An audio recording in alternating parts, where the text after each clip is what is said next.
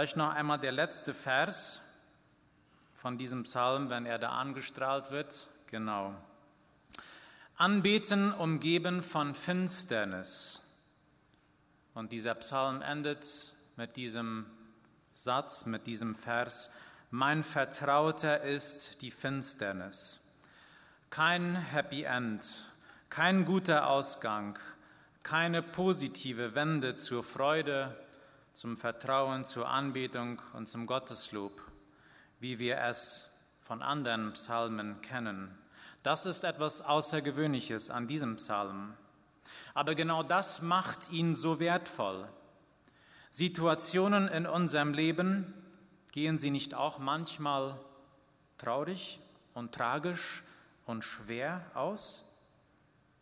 Wenn eine Krankheit zum Tode führt, wenn die finanzielle Lage tatsächlich immer schwieriger wird und in Pleite endet, wenn eine konfliktbeladene Beziehung irgendwann ganz kaputt geht, wenn Depression nicht mehr enden will und mit den Jahren immer aussichtsloser geht, obwohl man doch schon immer und immer wieder geschaut hat, ob da irgendwo eine Sünde ist, die noch zu vergeben ist, ob irgendwas zu klären ist.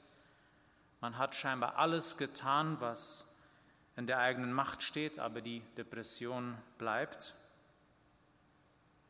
Dieser Psalm will unterstreichen, dass es auch Situationen gibt, in denen man am Ende eben nicht im Reigen schließlich das Gotteslob anstimmt, wie ein Ausleger es so treffend zum Ausdruck gebracht hat.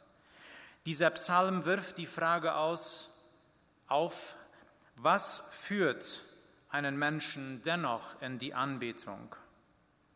Und Achtung, die leidende Person in diesem Psalm hat weder eine Sünde begangen, noch gibt es einen Feind, einen Widersacher, der dieses Leid auslöst. Hier wird das totale Leid ohne sichtbare logische Ursache beschrieben. Ich möchte nochmal, dass der Text angestrahlt wird und ich werde ihn noch einmal in kurzen Abschnitten lesen. Hier im ersten Vers wird gesagt, ein Psalmlied der Korachiter vorzusingen zum Reigentanz scheint ein Widerspruch hier zu sein. Zum Reigentanz im Wechsel eine Unterweisung Hemans des Esrachiters. Heman war einer von vier Weisen, die zwar große Weisheit besaßen, aber laut 1. Könige 4 nicht an die Weisheit von König Salomo heranreichten. Wenn ich es recht verstehe, ist dieser Schreiber nicht selbst der Betroffene von diesem Leid, sondern er bringt zu Papier, was ein Mensch im Leid durchmacht. Wir lesen weiter, Vers 2 und 3. Herr Gott, mein Heiland, ich schreie Tag und Nacht vor dir. Lass mein Gebet vor dich kommen, neige deine Ohren zu meinem Schreien.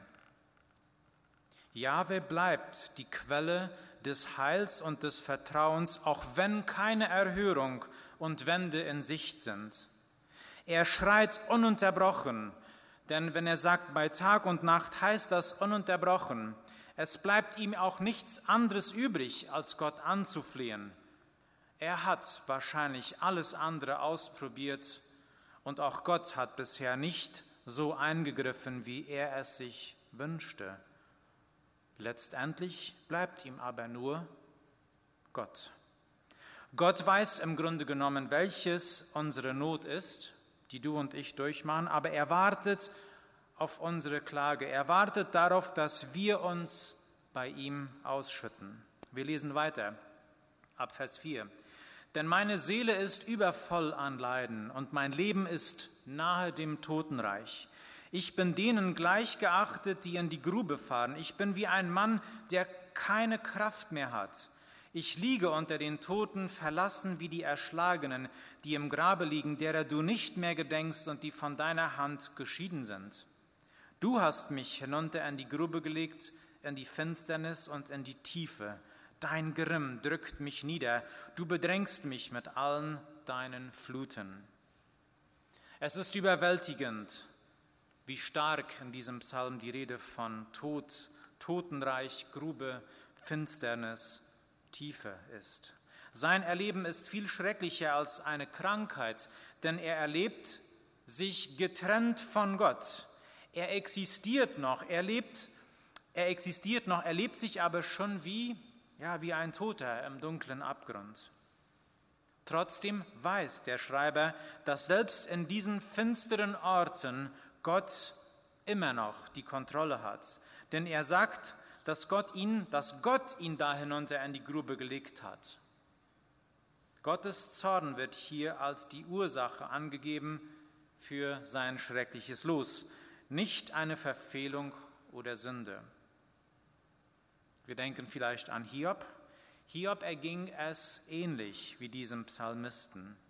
Krankheit, Aussichtslosigkeit, seelische Finsternis, Einsamkeit, ausgelöst durch Tod von Kindern, aber auch inneres Verlassenwerden von den Freunden, denn sie waren physisch wohl noch da, aber er fühlte sich absolut nicht verstanden von Freunden und von seiner Frau, weil sie nicht verständnisvoll mitgingen. Und trotzdem war und blieb er ein untadeliger und rechtschaffener Mann, wie es heißt.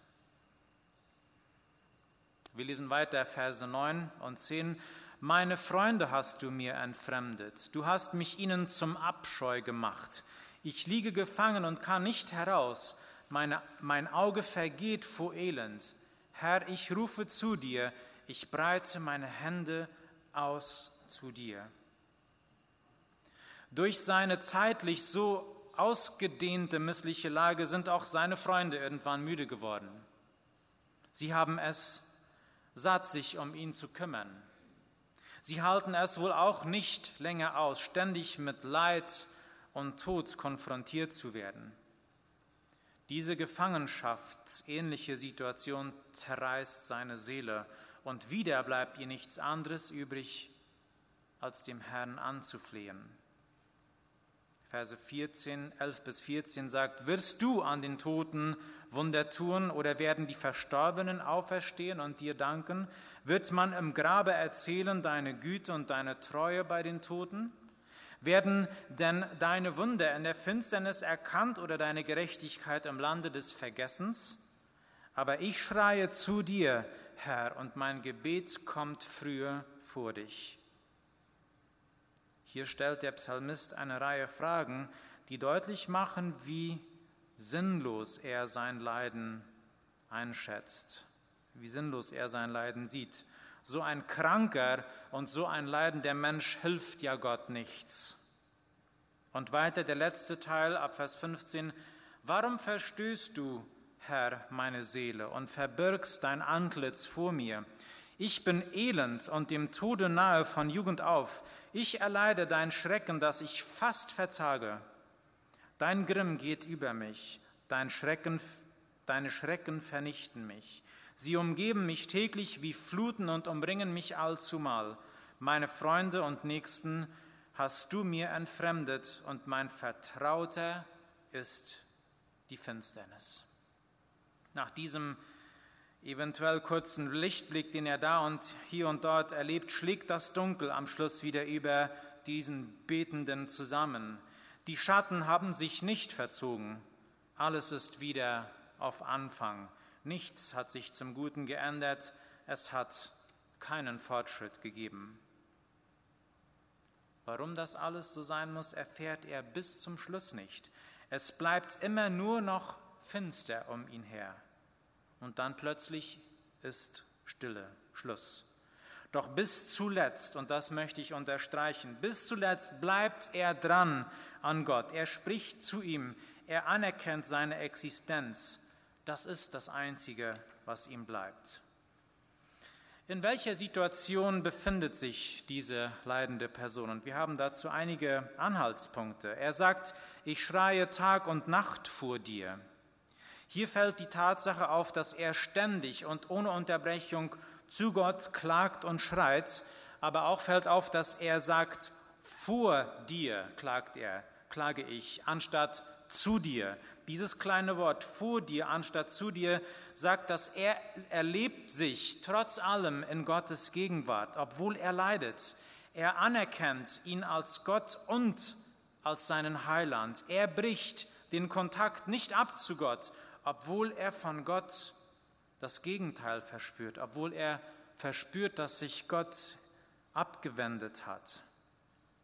Es sagt hier auch, dass seine Seele übervoll ist an Leiden und dass sein Leben nahe dem Totenreich ist. Dieser Mann scheint sowohl seelisch, zum einen seelisch, innerlich, wie aber auch körperlich zu leiden. Es ist ein komplettes, allumfassendes Leiden, das ihn wortwörtlich nahe an den Tod gebracht hat. Diesen Zusammenhang erleben Menschen inmitten von großem Leid. Körper und Seele hängen zusammen. Wenn jemand körperlich leidet, ist irgendwann die Seele auch am Ende. Wenn jemand seelisch leidet, leidet auch irgendwann der Körper darunter. Wenn das eine leidet, ist auch das andere betroffen. Er spricht hier davon und sagt, ich habe keine Kraft mehr. Jemand, der lange gekämpft hat und immer und immer wieder gewagt hat zu hoffen auf eine Besserung und eine Besserung in Aussicht hatte, aber immer und immer wieder enttäuscht wird, ist irgendwann erschöpft und hat keine Kraft mehr weiterzukämpfen. Er spricht von Tod, von Grab, von Finsternis. Es sind alles Worte, die Aussichtslosigkeit, Endgültigkeit, Ende und auch Sinnlosigkeit beschreiben. Es ist schon nur noch das Abwarten geblieben, bis es wirklich zu Ende ist. Er spricht hier davon, dass er nahe dem Tod von Jugend angewiesen ist. Das deutet auf eine sehr lange Zeit des Leidens hin. Es kann sein, dass diese Person eventuell tatsächlich schon seit jungen Jahren an etwas leidet? War es vielleicht ein Aussätziger im Endstadium? Wir wissen, dass Aussätzige damals unheilbar krank waren und sie mussten sich auch von der Gesellschaft, vom Volk entfernt aufhalten. Es kann aber auch sein, dass diese Person nur so fühlt, als ob es schon so unheimlich lange dauert. Denn die Zeitauffassung, das erleben ja wir auch, die Zeitauffassung während des Leidens ist eine ganz andere. Es frustriert so unheimlich, dass immer noch nichts besser wird im Leben. Dann kann auch eine Woche sich anfühlen wie eine Ewigkeit. Freunde und Nächsten hast du mir entfremdet. Er ist zu allem, herauf zu allem auch noch einsam inmitten seines Leides. Und diese Einsamkeit schmerzt ihn. Ich musste, als ich das hier las, unwillkürlich an die Corona-Kranken denken, die ganz einsam und isoliert sterben mussten. Die beschriebene Lage ist ein allumfassendes, totales Leiden. Alle Bereiche in der Existenz dieses Schreibers sind damit betroffen. Er erlebt eine todähnliche Situation, wo Finsternis, Schmerz und Einsamkeit allgegenwärtig sind. Einige Überlegungen und Botschaften aus diesem Psalm. Was möchte uns denn dieser Psalm heute sagen? Warum steht er überhaupt in der Bibel? Der Schreiber führt wiederholt Gottes, Gottes Zorn als Beweggrund an für das Leid. Das hat mich erst einmal stutzig gemacht, denn er empfindet sich von Gott bestraft, weiß aber zugleich nicht weshalb. Ich habe mich gefragt, wie es denn zu verstehen sei, denn Zorn entsteht ja, ja normalerweise nicht grundlos, nur einfach so. Wir haben aber vorher gesagt, dass da keine Schuld vorhanden war im Leben dieses Schreibers, dieses Leidenden. Demnach habe ich es so verstanden, der Psalmist braucht den Zorn, wie wenn man straft als Vergleich von Gottes Umgang mit ihm. Es fühlt sich dem Betroffenen hier so an, als ob jemand wegen einem Vergehen zornig ist und demnach bestraft wird. Und er hat, hat wohl immer und immer wieder gesucht, ist da noch eine Sünde zu, ähm, äh, zu, zu büßen, eine Sünde zu äh, vergeben, aber er findet nichts.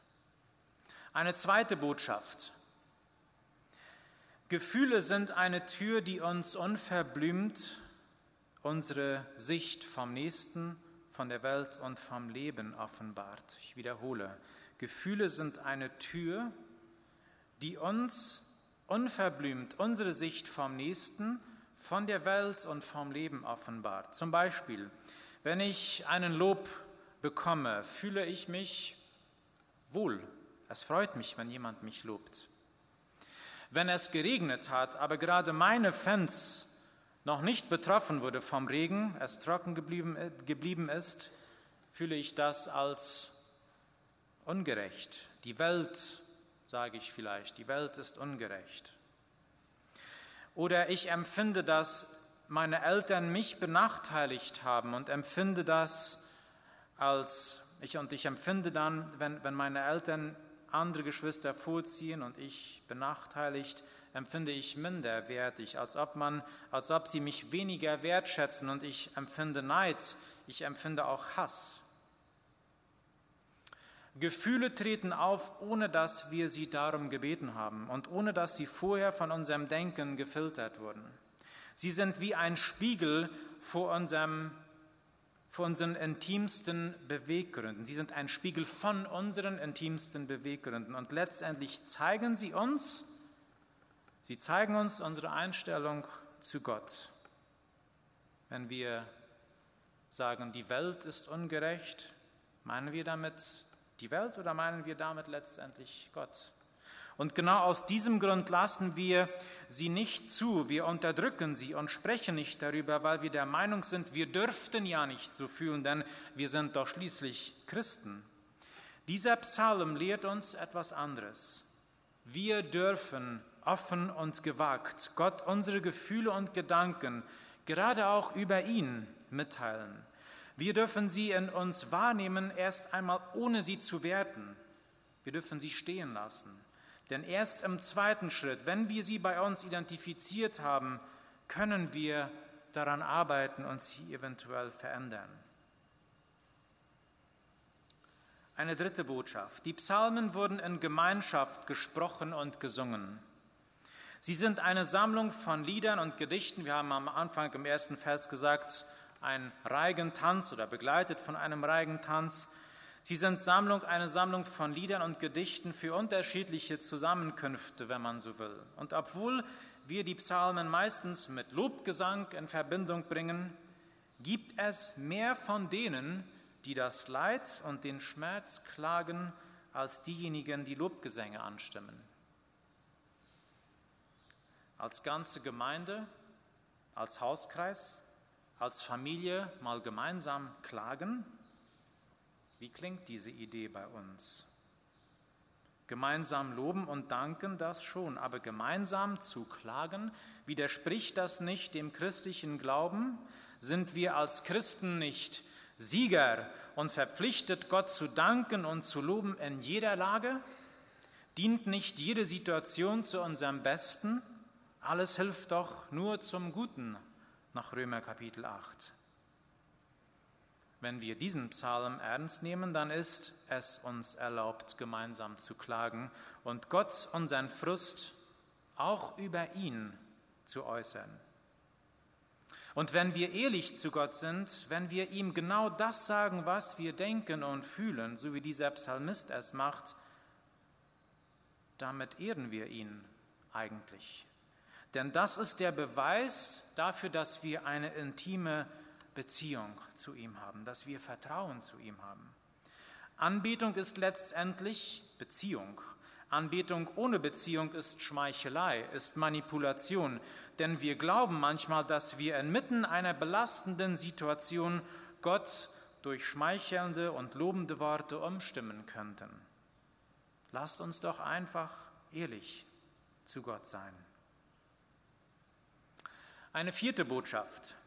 Finsternis zu erleben kann uns Gottes Gnade zeigen und erleben lassen. Gottes Gnade zeigen und erleben lassen.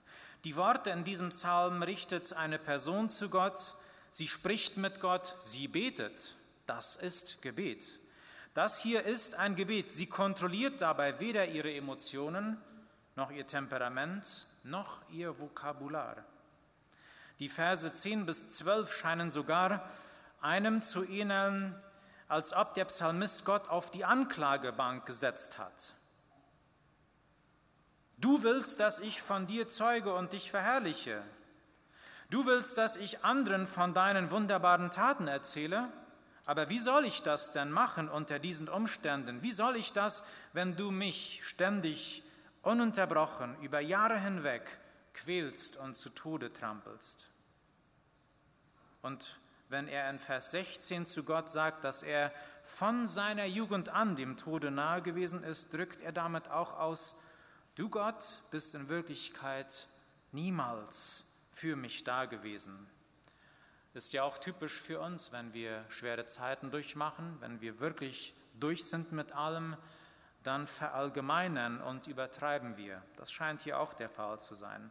Und wenn dieser Psalm mit den Worten endet, Finsternis ist mein Vertrauter, mein Vertrauter kann, bedeutet so viel, Finsternis ist mein bester Freund, dann sagt er damit auch, Finsternis ist mir in diesem Moment sogar ein besserer Freund als du, Gott.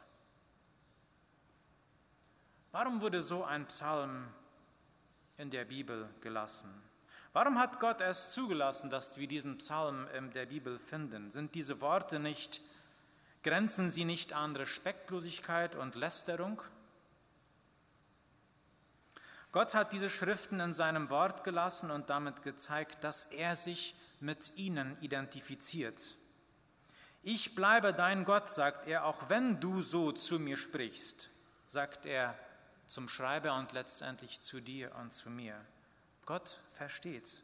Er bleibt unser Gott, auch dann, wenn wir kein freundliches, frommes Gesicht aufsetzen. Auch dann, wenn Dinge in unserem Leben ja falsch gelaufen sind auch durch unsere Entscheidungen falsch gelaufen sind. Auch dann, wenn wir wieder einmal versagt haben. Gott ist mein Gott, weil er sich dafür entschieden hat, aus Gnade, aus freien Stücken, trotz all dem Falschen in mir. Eine fünfte Botschaft. Finsternis macht uns zu besseren Menschen oder besseren Christen, wenn wir es so wollen wenn wir um uns herum und zur gleichen Zeit in uns drinnen, in unserem Herzen Finsternis erleben, das sind die Zeiten, wo wir tatsächlich geformt werden und wachsen. In der Geschichte von Hiob finden wir den Anlass für seine Schmach darin, dass Satan zu Gott behauptet, wenn es Hiob mal so richtig schlecht gehen würde, dann würde er sich von Gott, von ihm lossagen. Satan war der Meinung, Hiob diene Gott nur, um etwas von ihm zu bekommen. Er sagt damit auch zu uns allen, ihr Christen dient nur deshalb Gott, ihr tut nur deshalb Gutes zu euren Nächsten, um etwas dafür zu, dafür zu bekommen. Ihr dient letztendlich gar nicht Gott, ihr dient auch nicht eurem Nächsten, ihr dient nur euch selber. Die Christen wissen, sagt Gott, sagt Satan zu Gott, so als ob Satan dies zu Gott sagt, die Christen wissen, dass wenn sie dir Gott dienen, wenn sie dich anbeten, dann vergibst du ihnen all ihre Sünden, du nimmst sie in den Himmel, dann werden sie über sich selbst gut fühlen und in Frieden leben. Die lieben nicht dich, Gott, sie lieben nur sich selbst. Hiob und genau so auch dieser Schreiber bieten Satan in diesem Sinn die Stirn und machen seine Behauptung zunichte. Denn obwohl sie nicht verstehen, warum Gott diese Qual zulässt und ihm ungefiltert die Meinung sagen und schimpfen, doch sie sagen sich nicht von Gott los. Ganz im Gegenteil, sie reden zu ihm, sie brechen die Kommunikation nicht ab, sie bleiben an seiner Seite, sie bleiben ihm im Endeffekt treu, auch dann, wenn nichts, aber auch absolut nichts dabei für sie herausspringt. Und genau das machen wir, du und ich, jedes Mal, wenn wir Gott treu bleiben, trotz und inmitten vom Leid, manchmal Jahre, manchmal Jahrzehnte lang. Eine sechste Botschaft. Der Psalm gibt uns den Eindruck, wie es sich fühlt, von Gott getrennt zu sein. Und das ist die letzte Botschaft, an die ich die ich mitteilen möchte. Der Psalmist gibt uns den Einblick, wie es sich fühlt, von Gott getrennt zu sein. Beschreibungen und Vorstellungen von Tod und Hölle gibt uns die Bibel ganz unterschiedliche, das vom Schwefel, von Feuer, von Zähneklappern und so weiter. Aber das brutalste Merkmal der Hölle ist meines Erachtens das totale, endgültige, ewige Abgeschnittensein von Gott und einer Welt, wo Gott herrscht. Das muss man sich mal auf der Zunge zergehen lassen für immer und ewig total endgültig von Gott abgeschnitten zu sein. Das ist Hölle. Der Psalmist erlebt genau das hier und es erinnert uns unwillkürlich an Jesus. Auch er erlebte dieses höllische, von Gott verlassen sein am Kreuz. Er sagt, warum hast du mich verlassen, Vater? Und ich stelle mir so vor, es ist auch das, was Menschen erleben, die ohne Gott durchs Leben gehen. Eine Einsamkeit, die oft so unerträglich ist und sie deshalb zu Taten und Lebensstilen antreibt, die ihnen momentanen Gottesersatz geben, aber letztendlich immer wieder finster und leer zurücklassen. Gottes Geschenk an uns ist nicht unbedingt ein besseres Leben und was man sich so alles unter einem guten Leben vorstellen kann, Gottes Geschenk an uns ist seine Existenz und die Beziehung, das Zusammengehören zwischen ihm und mir. Jesus Christus erlebte am Kreuz die totalste, die ultimativste Finsternis, eine Finsternis, die noch dunkler war als die, von der Hemann hier im Psalm 88 spricht. Er bekam die echte und wirkliche Wut Gottes auf die Sünde zu spüren und wurde von ihm verlassen. Da war wirklich Sünde im Spiel. Deine und meine Sünde und die der ganzen Welt. Da war auch für Jesus die Finsternis der einzige Vertraute. Warum tat er das? Warum nahm er das auf sich? weil Satan in diesem Sinne doch recht hatte, in dem, was er von uns Menschen behauptete. Er sagt, als Menschen, das sage ich jetzt auch von mir, als Mensch bin ich egoistisch. Ich nutze andere aus. Ich versuche auch manchmal Gott für meine Zwecke zu gebrauchen. Und wir alle haben es verdient, von Gott verlassen zu werden und der Finsternis übergeben zu werden.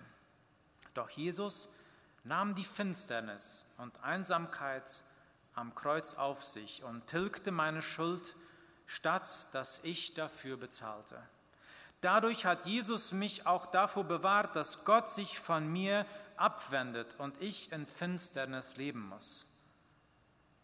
Auch wenn ich auf dieser Erde manchmal die Finsternis erlebe. Gott ist auch dann da an meiner Seite. Ich möchte beten und damit schließen wir diesen Gottesdienst.